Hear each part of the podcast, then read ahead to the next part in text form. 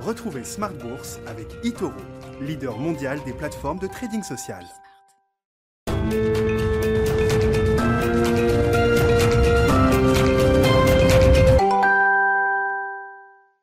Et c'est reparti pour Smart Bourse, votre double dose quotidienne de marché en direct sur Bismart, chaque jour à la mi-journée, 12h30, 13h et le soir, la grande édition pendant une heure, le grand digest de l'information économique, financière et boursière à partir de 18h30. Au sommaire ce soir, le carnet People qui est à la une, avec le départ annoncé de Jeff Bezos, le fondateur d'Amazon, lâchera les rênes de la direction générale dans les prochains mois pour rester toutefois président exécutif de l'entreprise. Son successeur s'appelle Andy Jassy et le symbole est fort puisque Andy Jassy dirigeait jusqu'à présent l'unité Amazon Web Services, le cloud d'Amazon qui pèse aujourd'hui plus de 50 milliards de dollars, une passation de pouvoir donc très symbolique et qui euh, reflète justement la transformation de ce libraire en ligne devenu un géant de la technologie aujourd'hui, Amazon qui euh, euh, a atteint quasiment les 2000 milliards de capitalisation boursière sous l'ère de Jeff Bezos. On aura l'occasion d'en parler avec nos invités dans un instant. Et puis l'autre événement people du jour, c'est le retour aux affaires de Mario Draghi, en politique cette fois,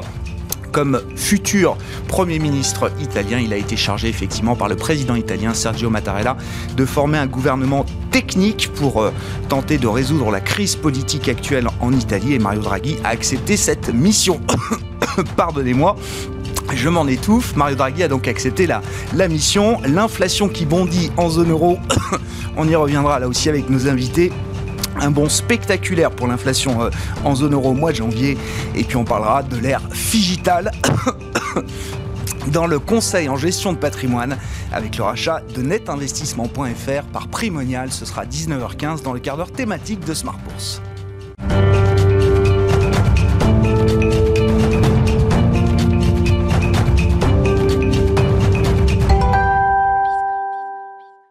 Infos clés du jour sur les marchés, c'est avec Nicolas Pagnès depuis la salle de marché de Bourse Direct. Clôture à l'équilibre ce soir pour le CAC 40. L'indice parisien reste au niveau de 5563 points dans un volume d'échange relativement faible d'environ 3,2 milliards d'euros. Les investisseurs qui ont suivi tout au long de la journée la publication des indices PMI pour le mois de janvier, ces derniers font état d'un recul de l'activité en Europe, même si celui-ci est moins marqué qu'attendu. En zone euro, tout d'abord, le PMI composite tombe à 47,5 points au mois de janvier, donc là où le PMI composite en France recule à 47,7 points. En France, toujours le PMI euh, des services, cette fois-ci, passe de 49,1 points au mois de décembre à 47,3 points, 3 points euh, pardon, au mois de janvier. Et en Allemagne, on notera que le PMI composite recule à 50,8 points.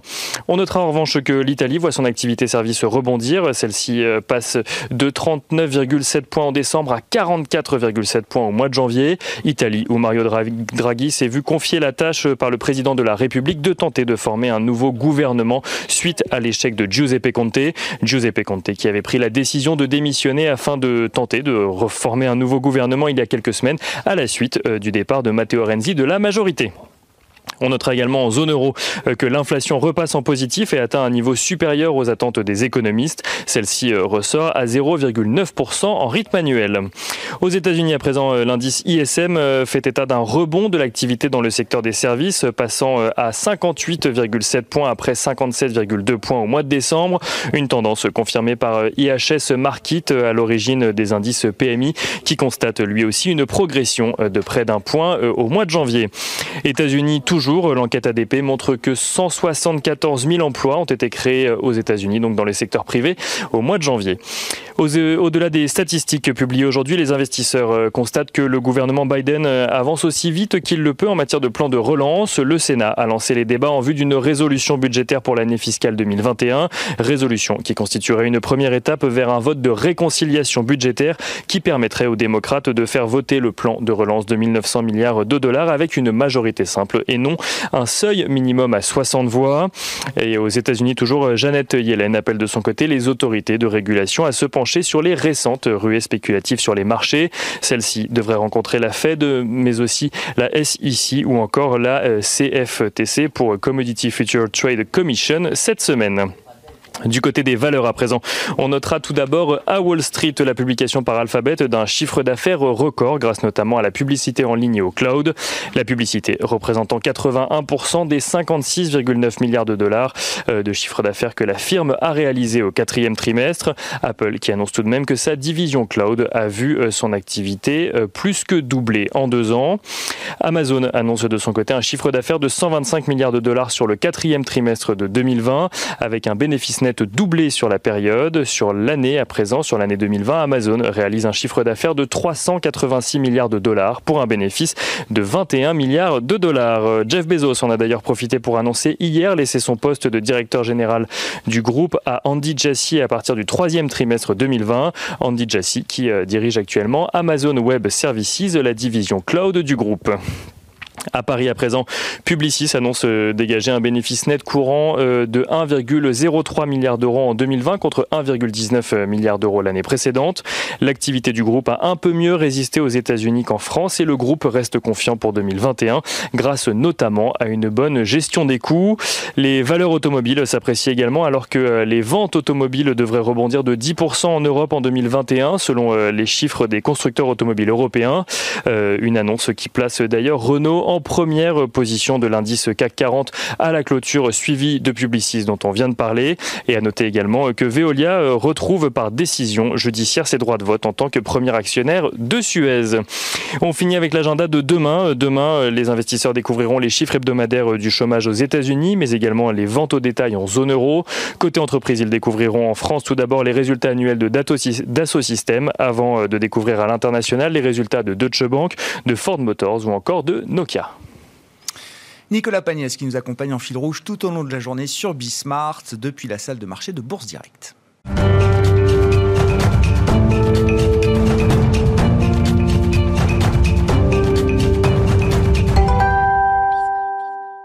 Trois invités avec nous chaque soir pour décrypter les mouvements de la planète marché. Michel Martinez est avec nous ce soir, chef économiste Europe de Société Générale CIB. Bonsoir et bienvenue euh, Michel. Bonsoir comeback de Mario Draghi, comeback de l'inflation en zone euro. On va en parler avec vous dans quelques minutes. Xavier de Buren nous accompagne également, le directeur adjoint de la gestion d'Inocap Gestion. Bonsoir et bienvenue euh, Xavier. Bonsoir Grégoire. Et Gilles Guibou, le responsable des actions européennes d'AXAIM, qui est avec nous également ce soir. Bonsoir Gilles, merci d'être avec nous. Bonsoir Grégoire. Je le disais, le carnet People est à la une. On va parler du retour de Mario Draghi dans un instant, mais ne laissons pas Mario Draghi voler la vedette à Jeff Bezos, quand même, que je présentais comme peut-être le plus grand créateur de valeur de ces 20 dernières années, avec euh, la taille qu'a atteint Amazon aujourd'hui, fondé euh, au milieu des années 90, introduit en bourse en 1997, avec un parcours boursier spectaculaire, puisque le titre, depuis son introduction en bourse, a gagné plus de 170 000 Quel hommage est-ce qu'on peut rendre à Jeff Bezos euh, ce soir, Gilles?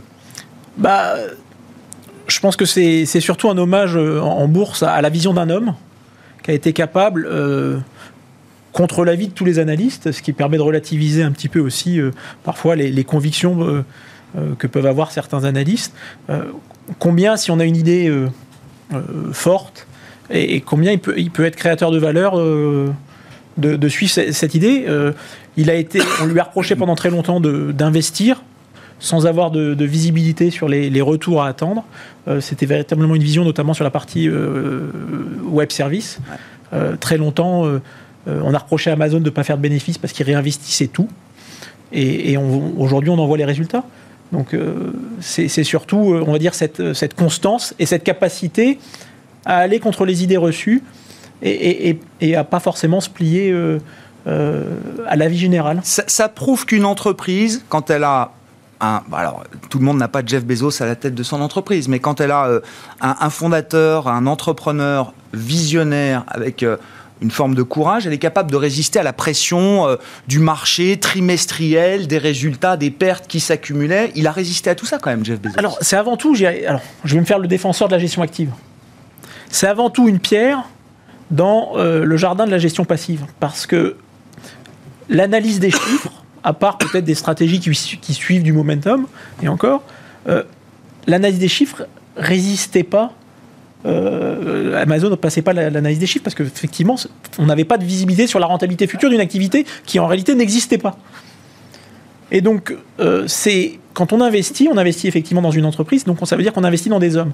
Et ça, pour tous les gens actifs, c'est un message fort, parce que ça veut dire qu'effectivement, une partie du travail, qui est rendu compliqué aujourd'hui parce qu'on peut plus faire justement ces rencontres où on les fait que par Zoom, mais qu'une partie du travail euh, qu'on fait au quotidien, c'est justement de rencontrer ces patrons pour justement être capable de mesurer, de tester, de, de, valider et de comprendre quelle peut être leur vision. Et, ça, ça rentre pas dans un modèle mathématique. Donc pour tous les, pour tous les chantres de la gestion quant, c'est un peu compliqué. Et de ce point de vue-là, il, a des successeurs, euh, Jeff Bezos? Il y a déjà, je sais pas, des patrons emblématiques. Bon, on peut penser à Elon Musk, je sais pas, est-ce que c'est euh, il y a une filiation entre les deux de ce point de vue-là? Est-ce qu'il a déjà des, des successeurs euh? Alors, est-ce qu'on peut avoir là devant nos yeux un nouvel Amazon qui dans 20 ans pèsera 2000 milliards en bourse? Alors, je, suis, je, pense qu'il y en a certainement, mais on ne les a pas forcément identifiés. Mais, mais effectivement, Elon Musk pourrait peut-être être un de ceux-là même s'il il s'attaque à une industrie déjà bien établie dans laquelle il va il va pas proposer un service nouveau, il va, il va proposer une façon différente de le faire et sur lequel on voit déjà que les, concurrents sont déjà en train de mmh. répondre.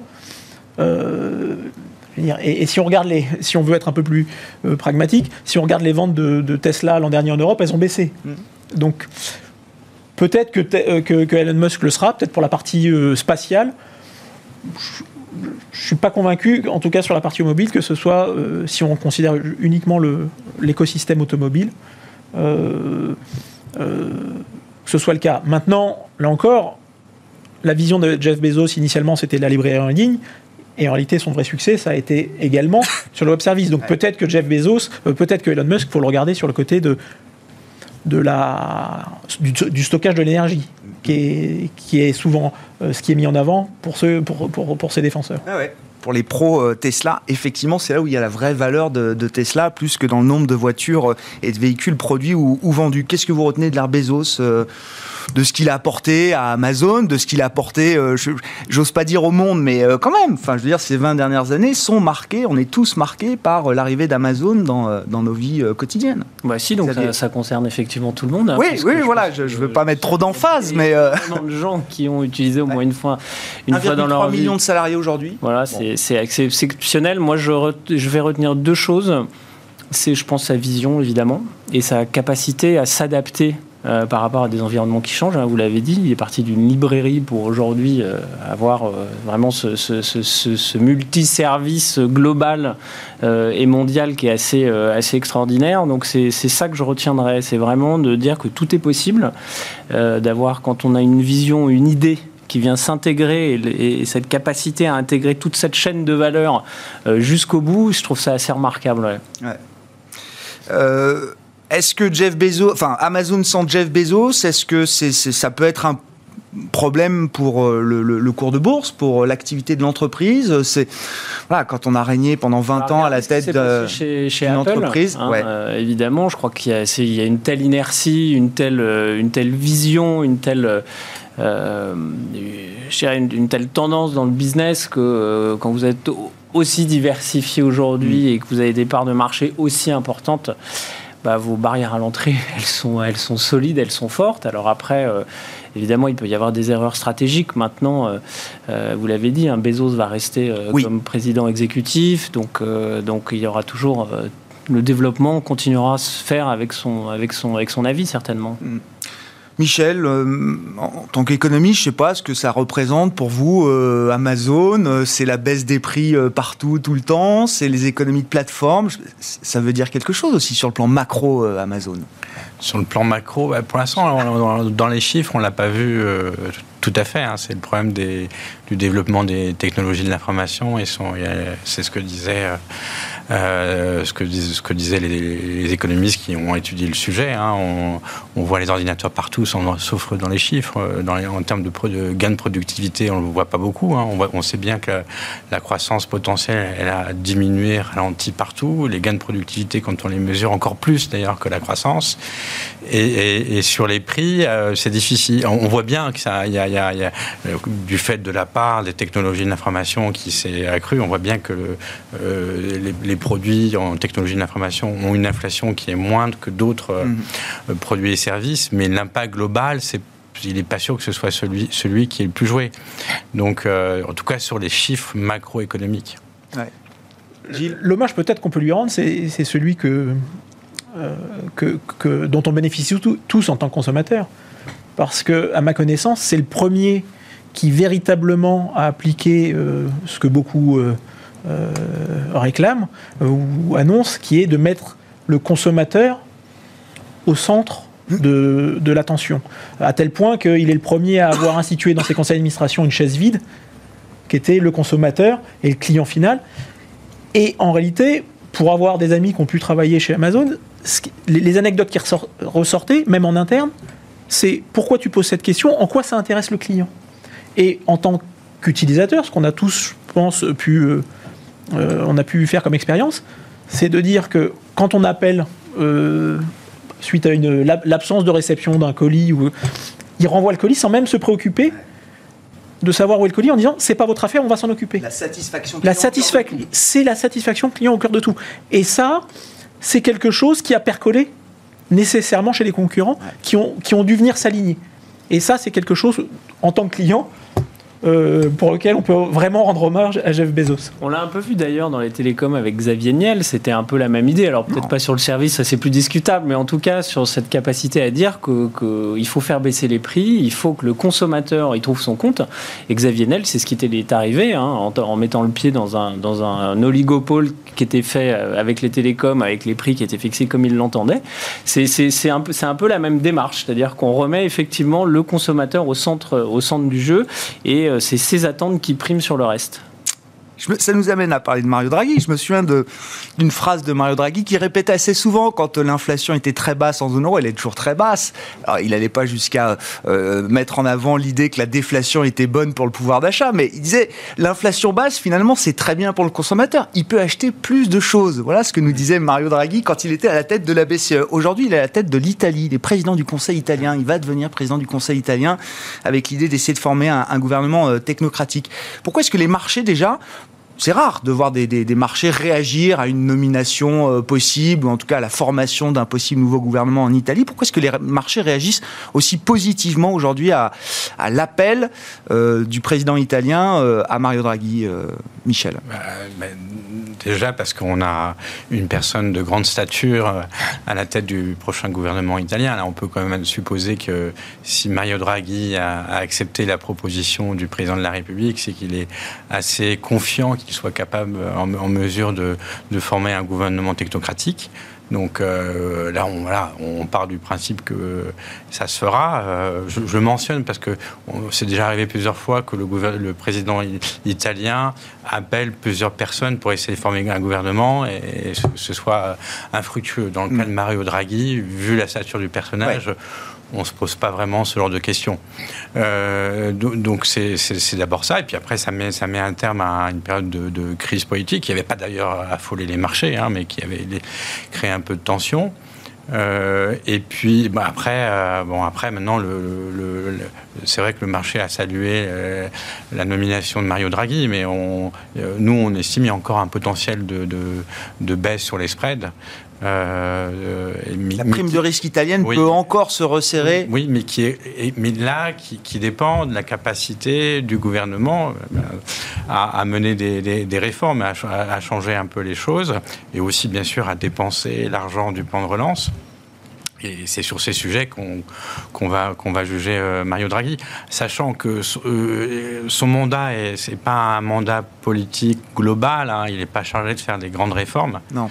Euh, c'est un gouvernement technocratique, et donc son mandat, c'est bien sûr la lutte contre l'épidémie, dans toutes ses facettes, économique, confinement, non-confinement, stratégie de vaccination. Et l'autre mandat principal, euh, c'est euh, la préparation des prochaines élections. Mm. Euh, qui normalement devraient avoir lieu en 2023, mais que tout le monde anticipe, pense qu'elles seront anticipées cette année ou l'an prochain. Et, ça passe probablement aussi par une réforme électorale. Donc ça, c'est un sujet un peu, toujours un peu compliqué en Italie. Et donc, et, puis il y a l'autre mandat qui est un, peu plus, un peu moins clair, qui est effectivement le, bah, le, plan de relance, parce que euh, bah, ça peut être devenir tout de suite un sujet politique hein, en fonction des choix qui seront faits. Et c'est pas le mandat, c'est pas c'est pas le, mandat d'un gouvernement technocratique. Hmm. Est-ce qu'il a vraiment les atouts pour euh, comment dire répondre à cette feuille de route? Ce que je retiens de Mario Draghi en tant que banquier central, euh, président du Conseil des, gouverneurs de la Banque centrale européenne, évidemment, c'est euh, tout ce qu'il a pu euh, éviter comme crise à la zone euro au cours de, de ses mandats. Mais je retiens quand même de sa méthode que c'était une méthode qui était parfois jugée un peu brutale. C'est-à-dire que le consensus, c'était avant tout lui. C'est-à-dire que quand il nous sort le Whatever It Takes 12 juillet 2012, si je dis pas de bêtises, enfin juillet 2012, il ne prévient personne. Et, il va chercher le consensus ensuite. après, quand on connaît un peu l'histoire, c'est un peu plus compliqué que ça, parce que euh, euh, c'est vrai qu'il s'est s'imposer, y compris contre des, des, des euh, gouverneurs de banques centrales très puissant. On pense à l'Allemagne, mais pas que l'Allemagne. Euh, il n'a pas peur de ne pas faire l'unanimité. Mais si à chaque fois les décisions qu'il a prises ont été validées par le Conseil de gouverneurs, c'est qu'il y avait une majorité. Alors parfois, on peut, une majorité qui, dans certains cas, qui ne représentait pas la, majorité du PIB de la zone euro ou de la population de la zone euro, mais euh, il avait la majorité.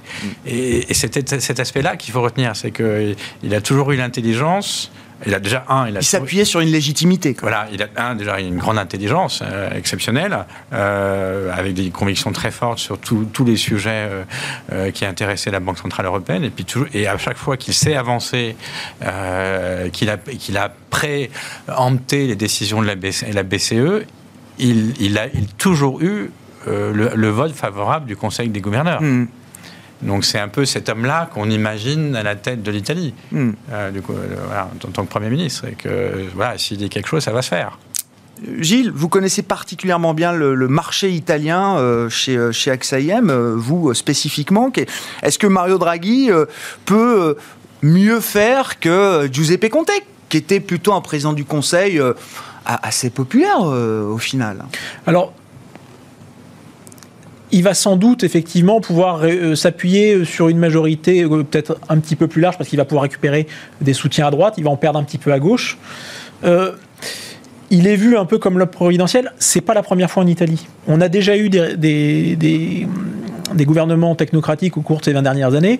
me viennent en tête Mario Monti et Romano Prodi, qui tous deux avaient des profils qui ressemblaient, c'est-à-dire que c'était avant tout des, grands technocrates européens. Alors lui, en plus, était banquier. Mais ils avaient un, peu le même, la, même euh, perception. Quoi. Ils étaient perçus un peu de la même manière.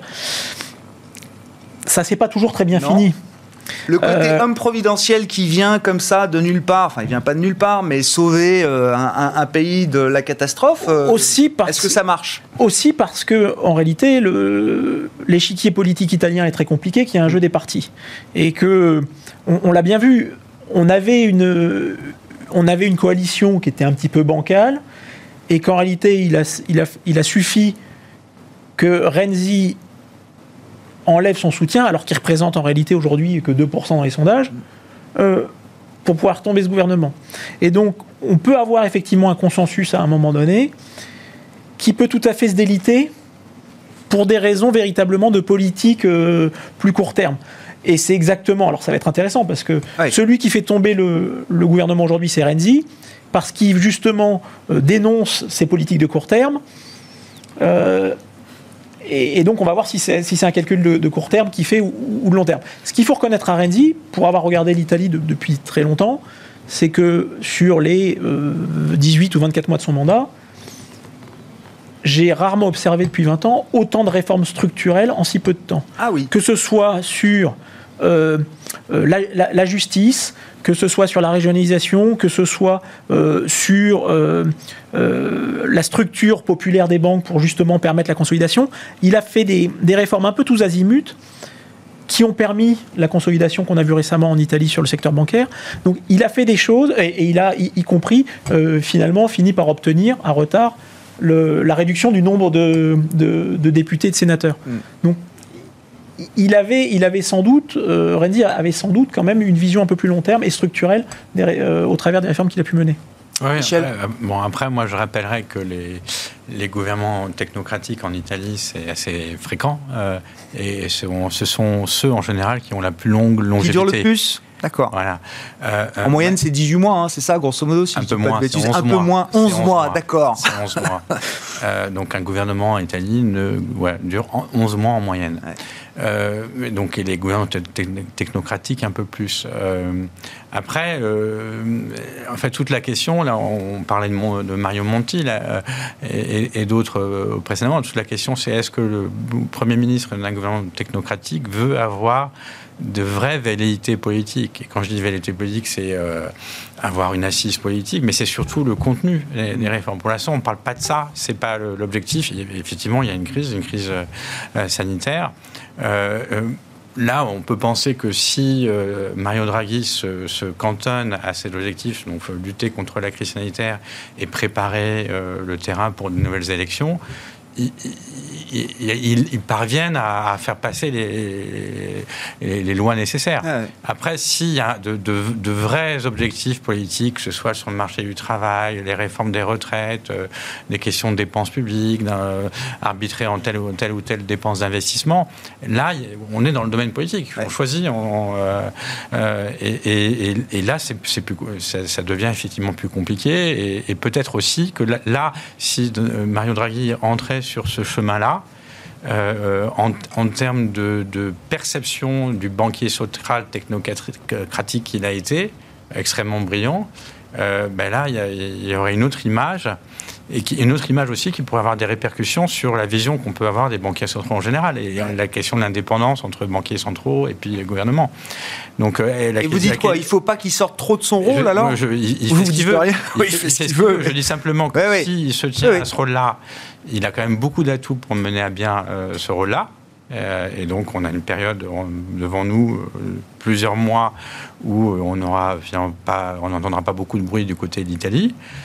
S'il passe de l'autre côté, euh, ben, ça va être plus, compliqué en interne, et, effectivement, et puis après, ça, pourra poser des questions sur euh, l'indépendance entre banque centrale et puis gouvernement. Bon, et ça n'aura échappé à personne qu'on a euh, euh, Janet Yellen, ancienne patronne de la Fed, qui est aujourd'hui en politique, secrétaire au Trésor aux États-Unis.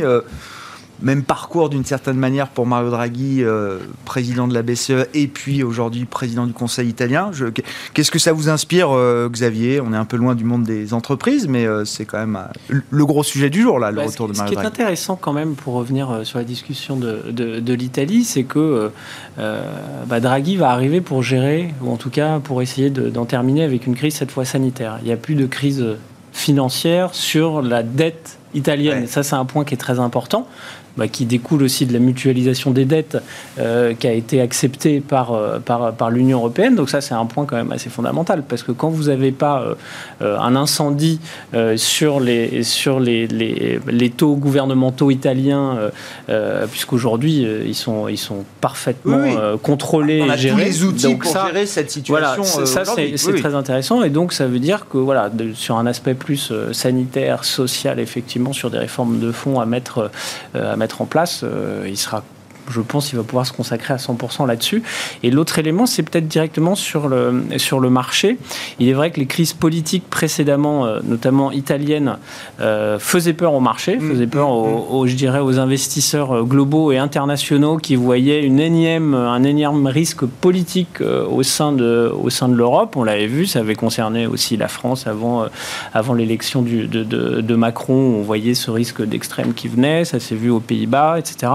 Et je veux dire qu'aujourd'hui, euh, on voit bien que ce risque politique et cette décote politique qui pesait sur les marchés européens, aujourd'hui, elle elle a vraiment diminué. Et je, reviens, ça revient au plan de relance euh, euh, supranational ou Ah ouais. européen qui a été lancé et surtout par l'émission euh, des dettes mutualisées. Et ça, je pense que c'est un point extrêmement C'est important. structurel, c'est pas juste la BCE qui achète au quotidien pour, pour calmer les, les marchés. Vous dites c'est structurel, en le tout- en fait tout- que les crises cas- politiques aient moins d'impact de marché en Europe que, que précédemment. Bah, ça, ça se voit, on- effectivement, on peut, on peut le discuter sur le niveau de, sur le niveau de taux euh, Ouais, ouais. 10 ans italien, parce qu'effectivement, la, la, la Banque Centrale Européenne euh, rachète énormément d'actifs. Maintenant, sur le marché, sur le marché action en lui-même, euh, là où ça aurait pu faire très peur, notamment sur les banques italiennes, Ah bah etc., là, ça à la grande là, époque, ça ne- ça n'a plus euh, cet impact qui Ah était extrêmement marqué il y a quelques, il y a quelques temps euh, sur, le, sur le marché européen.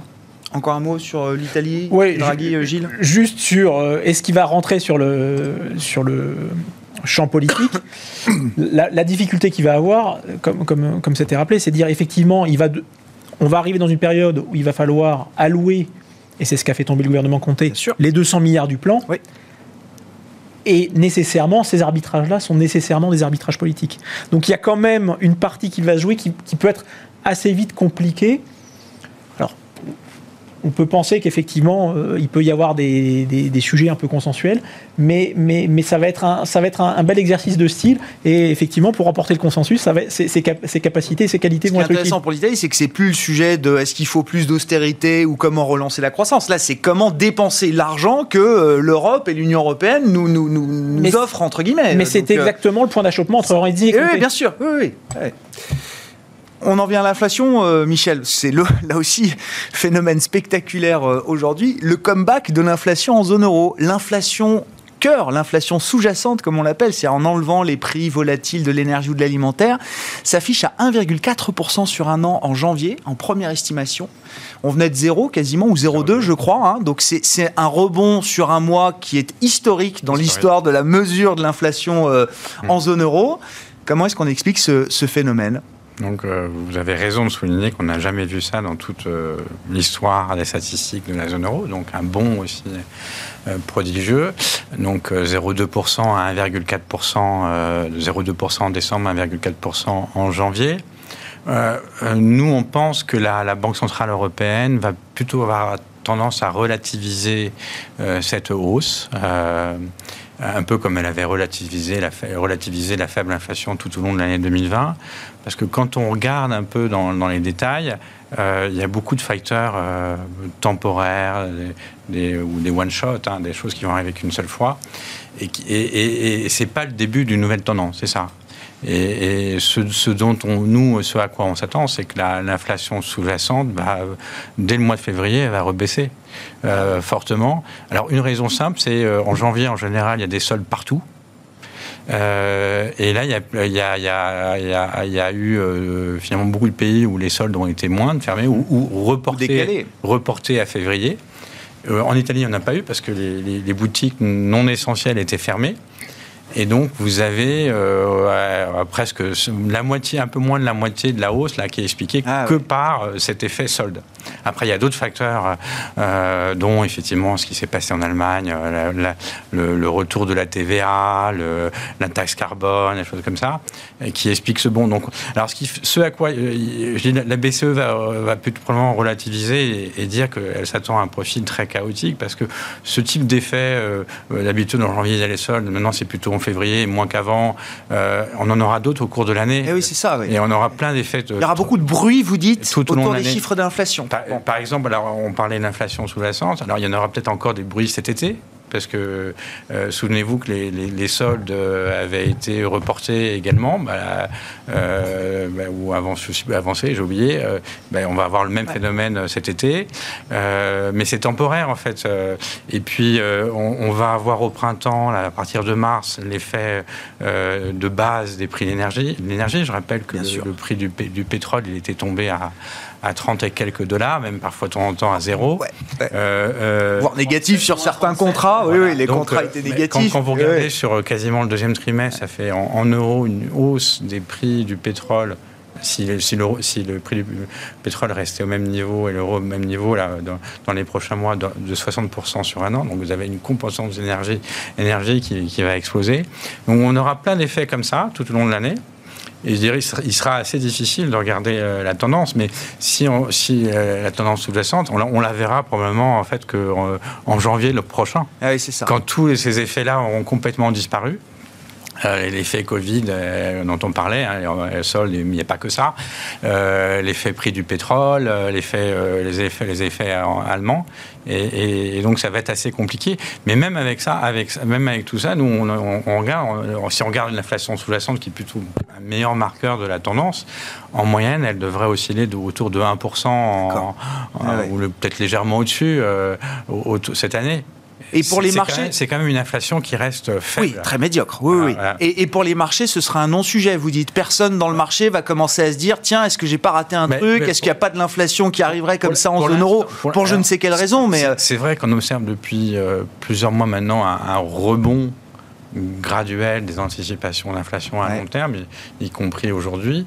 Euh, mais bon, par exemple, si vous regardez l'inflation attendue dans 5 ans dans 5 ans, donc entre 2026 et 2031, elle est en dessous de 1,4% l'an. D'accord.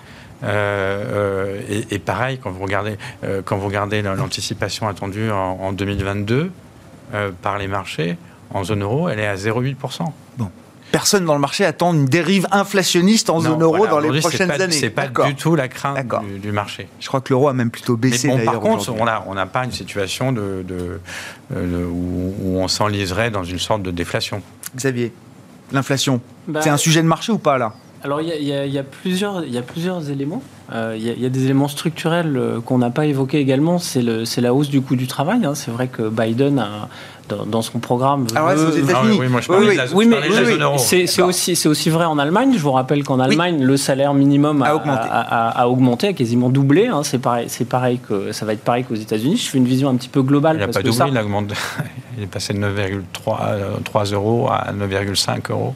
Sur, sur le salaire minimum Oui, salaire Ah bon, minimum. Bon. en tout cas, en tout Ouais. cas, il y a- il y, a structurellement, et ça, je parle d'une vision un petit peu, euh, un petit peu globale euh, pour les entreprises, c'est qu'elles font face aujourd'hui à effectivement une, une hausse euh, des coûts matières qui est, qui est effectivement très importante. hein. Vous l'avez, vous l'avez évoqué sur l'énergie, c'est valable sur toutes les matières premières. Alors ça, c'est des choses, des, des, fri- des- des tensions qui sont plus structurelles aujourd'hui d'offres et de demandes, euh, de capacité de production qui ne sont pas à, à 100%, des sous-investissements également.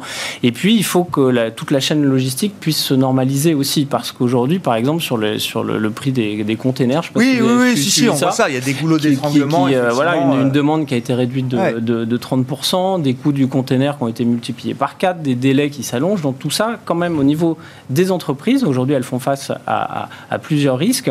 C'est quand même le- le- la hausse des prix, euh, la hausse de l'euro euh, euh, et également.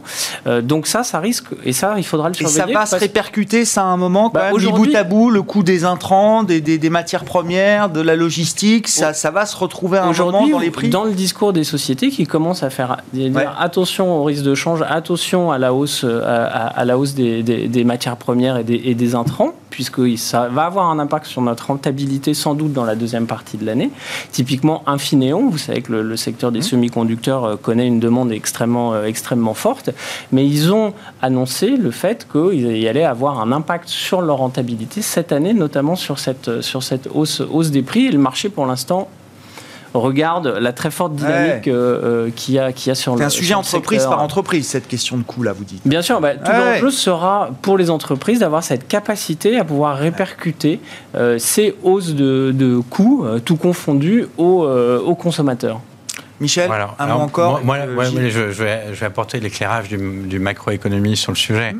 Euh, euh, Est-ce que on, peut craindre une inflation salariale ou une inflation euh, de, de- de type euh, effet de goulot d'étranglement qui, se- qui se diffuse et les données macroéconomiques ne le montrent pas du tout, même, hum, suggèrent le contraire.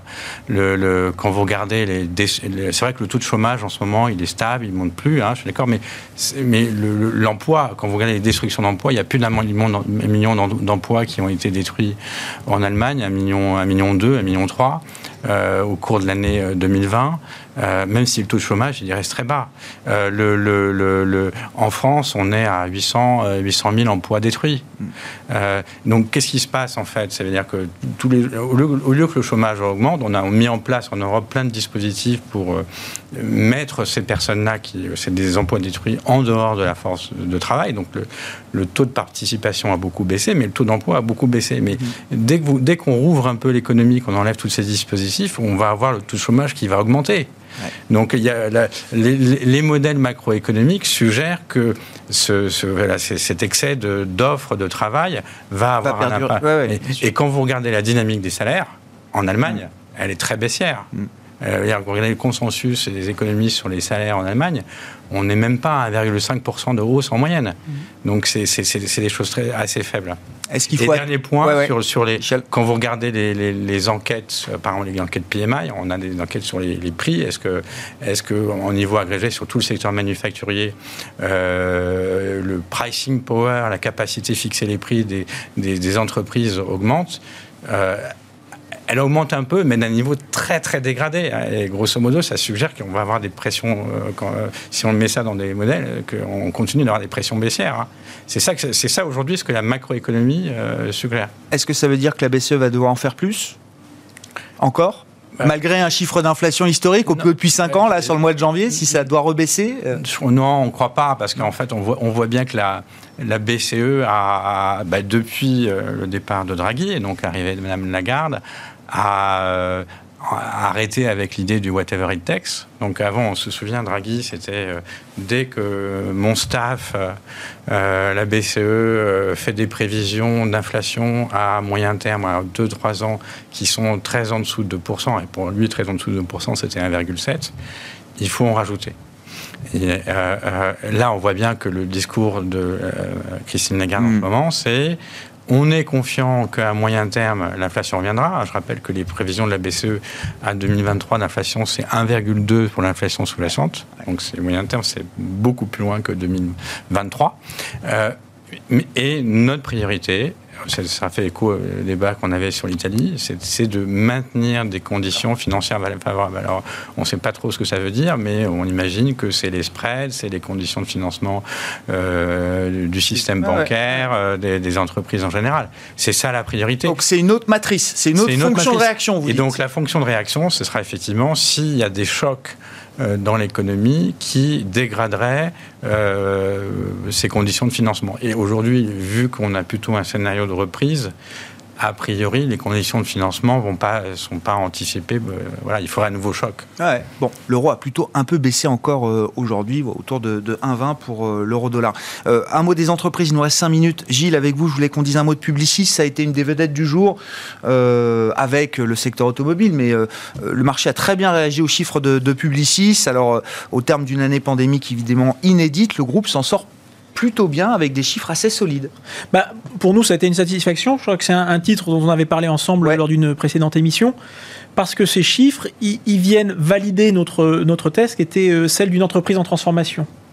Euh, le secteur de la publicité euh, fait face à des mutations importantes et Publicis avait euh, notamment euh, par euh, l'ajout et, l'incorporation justement des, technologies digitales et, Publicis pour nous était dans cette phase de transformation.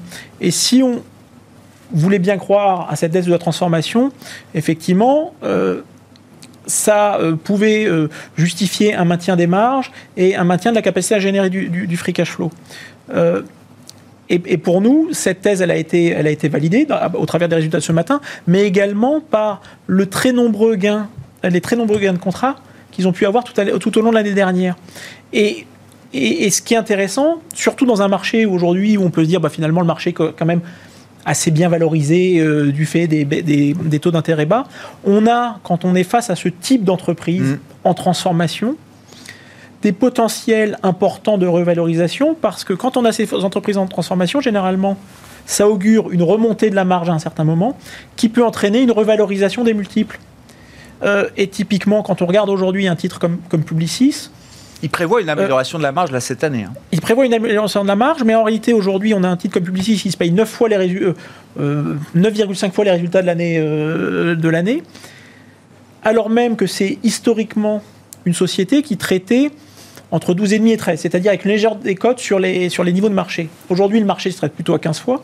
Donc si on prend, on fait juste, ah on prend juste la peine d'appliquer le multiple historique parce qu'on se dit bah, finalement l'entreprise elle n'est pas morte et elle va être en mesure de générer les cash flows qu'elle a eu l'habitude de générer, mais finalement c'est encore une entreprise qui finalement en 2020 a fait mieux que le marché, mais qui en réalité a encore un potentiel d'appréciation qui aujourd'hui, euh, pour nous, euh, est encore, oui, oui, est vous encore êtes- important. Et, Vous gardez et vos publicistes, et- et nous reconfirme.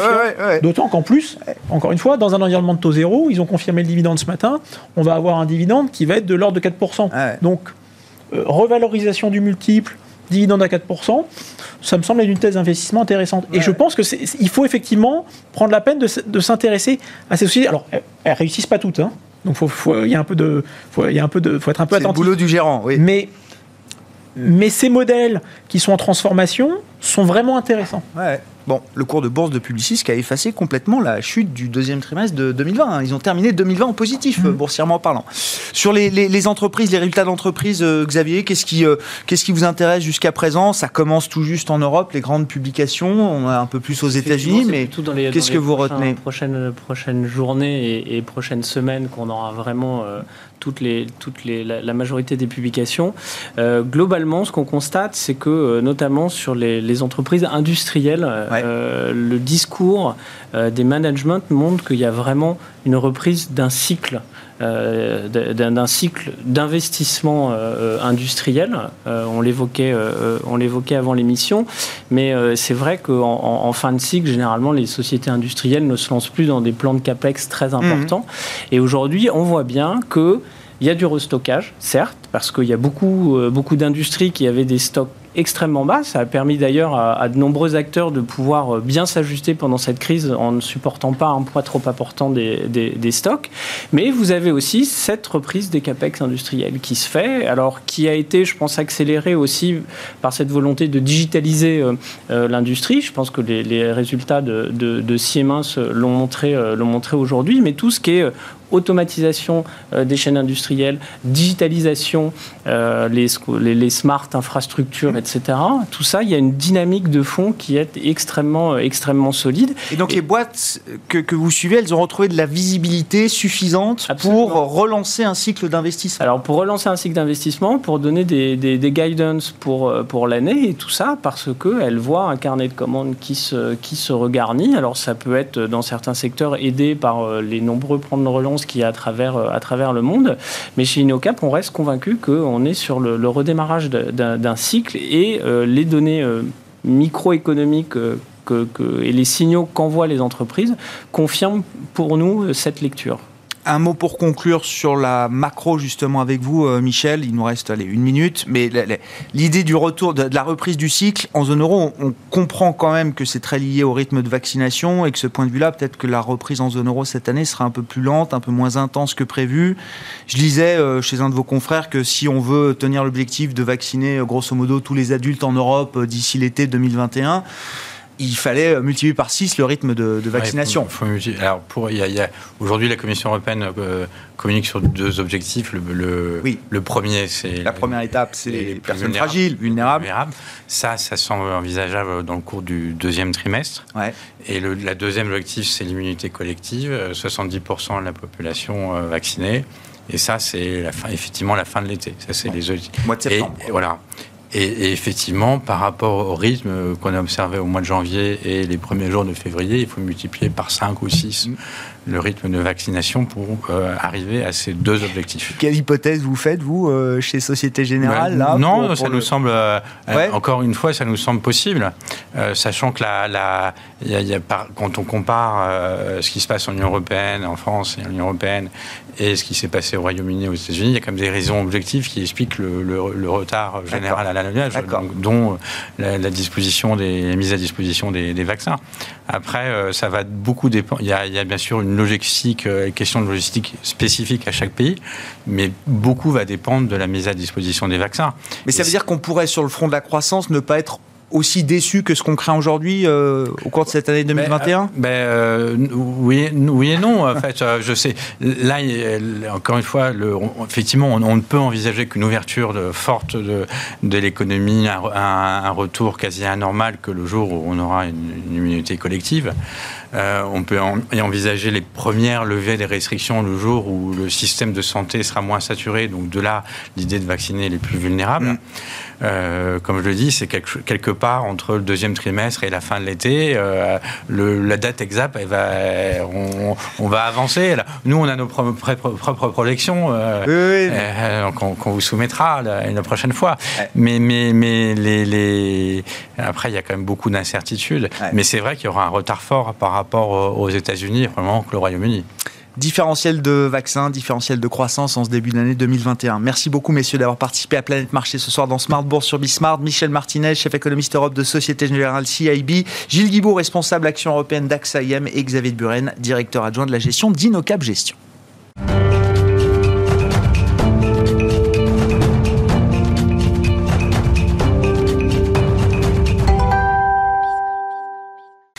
Dernier quart d'heure de Smart Bourse chaque soir, c'est le quart d'heure thématique. Le thème ce soir, c'est l'ère du figital dans le monde de la gestion d'actifs et dans le monde du conseil en gestion de patrimoine. L'ère du figital qui est incarnée ces euh, derniers jours par le rachat de Net Investissement par Primonial et le cofondateur de Net Investissement, l'un des deux cofondateurs de Net Investissement est avec nous à distance depuis Bordeaux, j'imagine. Stéphane Van Nuffel, bonsoir et bienvenue. Merci d'être avec nous, euh, Stéphane.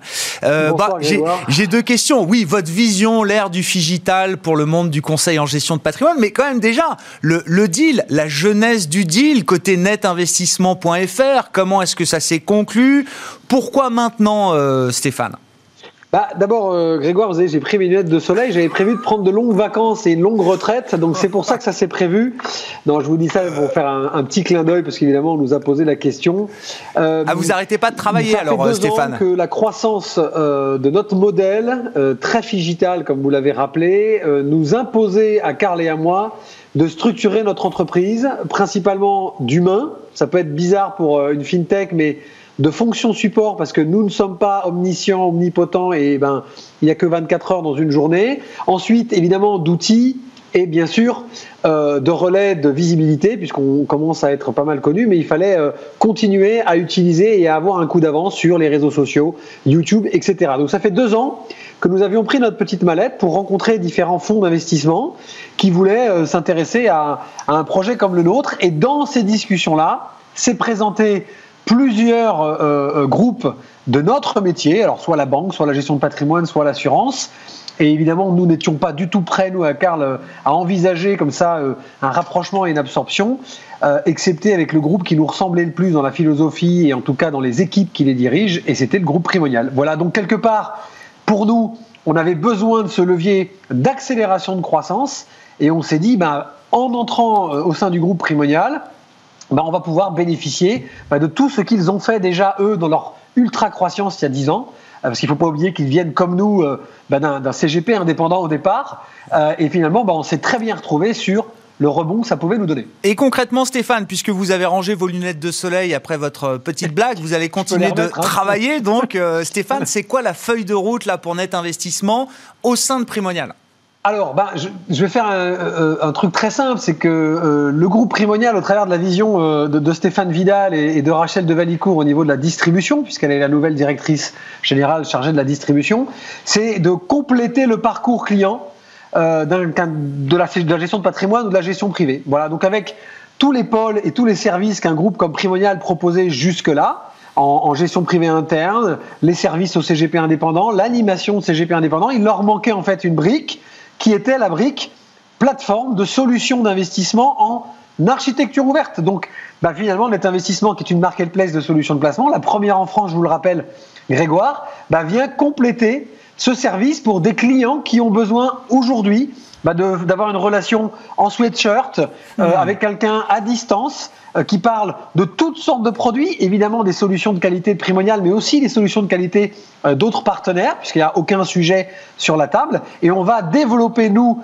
net investissement au sein de ce pôle de distribution en gardant une totale indépendance pour que le parcours client et les, toutes les typologies de clients du marché soient servis.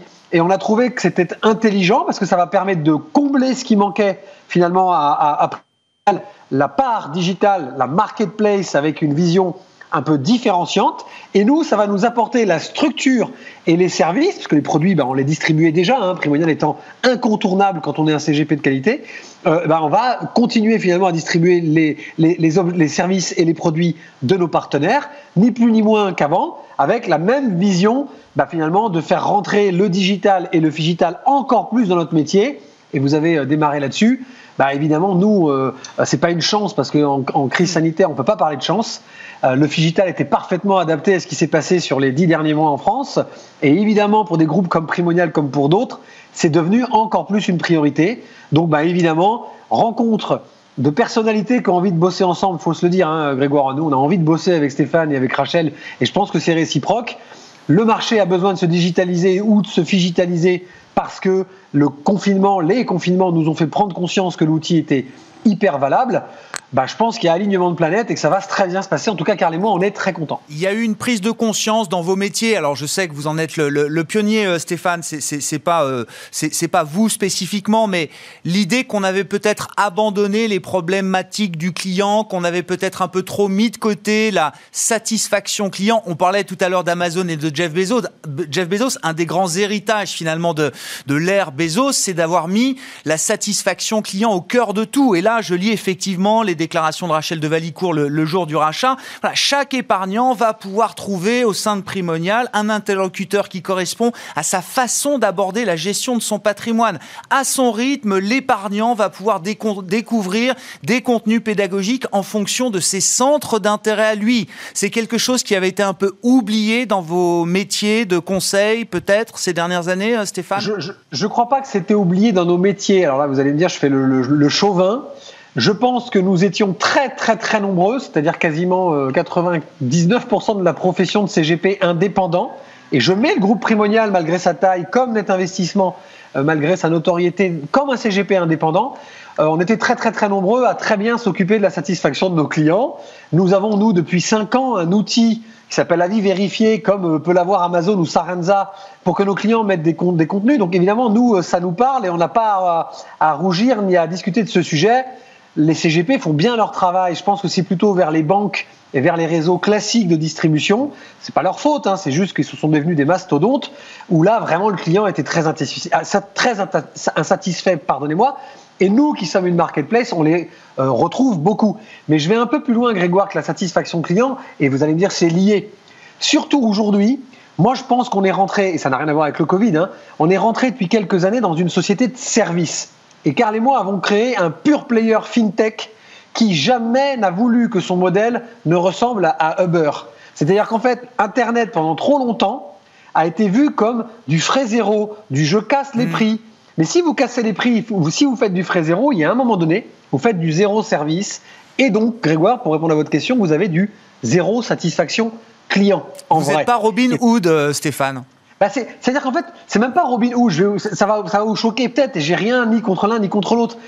Si vous achetez une Renault, il faut que vous payiez le prix d'une Renault. Si vous achetez une Mercedes, il faut que vous payiez le prix d'une Mercedes. Ça n'est absolument pas un, un, jugement de valeur. On rêve tous d'acheter une Mercedes au prix d'une Renault. C'est pas possible, sinon il y a un loup. En revanche, pendant trop longtemps sur certains services, et je l'ai vécu parce que ça fait 20 ans que je fais ce métier, on avait tendance à avoir des clients qui nous arrivaient, nous, en nous disant bah, on m'a vendu une Renault le prix d'une Mercedes. Et bien ça, Grégoire, c'est plus satisfaisant parce qu'en fait, Internet, Google, les, réseaux sociaux, les outils de satisfaction client comme Avis Vérifié, Trustpilot, etc., ont permis une prise de conscience aux fournisseurs de services que nous sommes tous, que nous vendions de l'industriel, du service financier ou, euh, ou, des voyages, il y a un moment donné, la vie client, figurez-vous, et vous l'avez, j'ai compris votre question, elle est revenue au centre euh, euh, de la discussion, mais normalement, elle aurait jamais dû en partir. Donc, évidemment, Primonial a mis ça dans son ADN il y a plus de 10 ans. Net Investissement a été construit uniquement sur le principe de récupérer sur une plateforme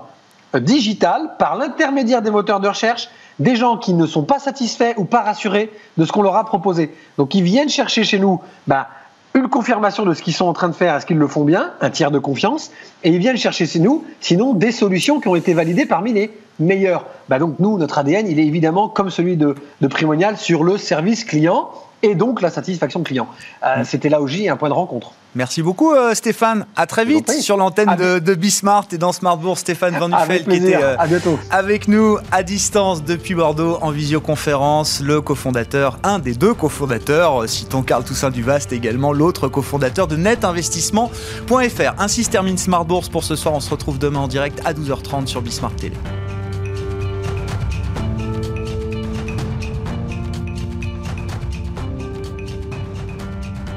C'était Smart Bourse avec eToro, leader mondial des plateformes de trading social.